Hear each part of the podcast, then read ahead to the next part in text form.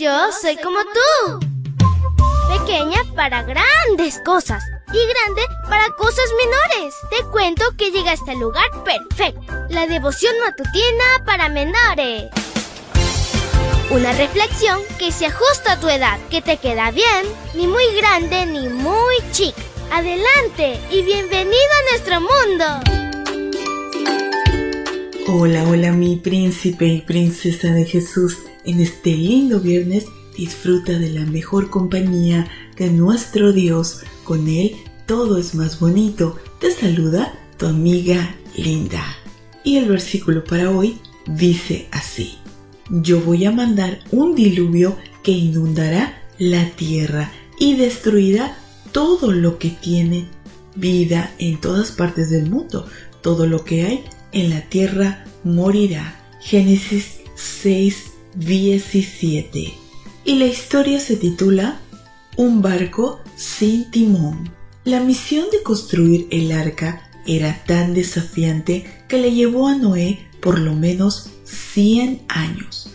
Era imposible que él solo la edificara, así que irónicamente los mismos constructores que colaboraron en esta tarea perecieron en las aguas del diluvio. Pero no solo se trató de construir la embarcación. Cuando has asistido a un campamento te das cuenta de todos los detalles a considerar, por ejemplo, la provisión de alimentos. Imagínate la cantidad de comida que tuvieron que conseguir para estar un año dentro del arca. Lo más desafiante es que la búsqueda no se limitó a los ocho pasajeros, sino también tuvieron que conseguir alimento para que cada especie de los animales consumiera durante ese periodo de tiempo. Génesis 6:21 dice, junta además toda clase de alimentos y guárdalos para que tú y los animales tengan que comer. Por otra parte, el arca era única, no se parecía a un crucero actual, su estructura tenía que garantizar que flotara.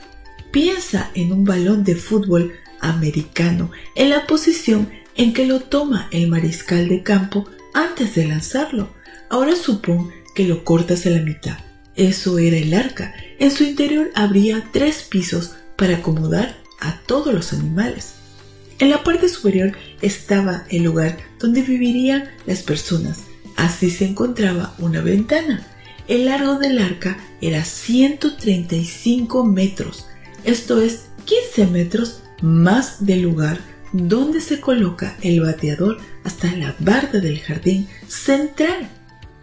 El ancho 30 metros, es decir, de donde están los espectadores viendo un juego de béisbol por la tercera base, hasta donde están los espectadores por el lado de la primera. La altura era de 13 metros, como un edificio de 6 pisos. El arca no tenía timón, significa que no era conducida ni por Noé ni por ninguna otra persona, solo por Dios. Tenía solamente una puerta. ¿Nos recuerda que Jesús es la puerta de la salvación? Había una ventana donde los viajeros podían mirar al cielo, lo que representaba su dependencia del poder divino. Actualmente sigue siendo el mejor lugar a donde podemos dirigir nuestra mirada en cualquier circunstancia. Decide hoy darle el timón de tu vida a Jesús. Así, no importa la tormenta, siempre estarás seguro. Jesús, tú eres nuestro timón y tú, Señor, nos das la seguridad que contigo todo estará mejor. Amén y amén. Abrazo tototes de oso y nos vemos mañana para escuchar otra linda historia. Hasta luego. Hoy creciste un poco más. ¿Qué?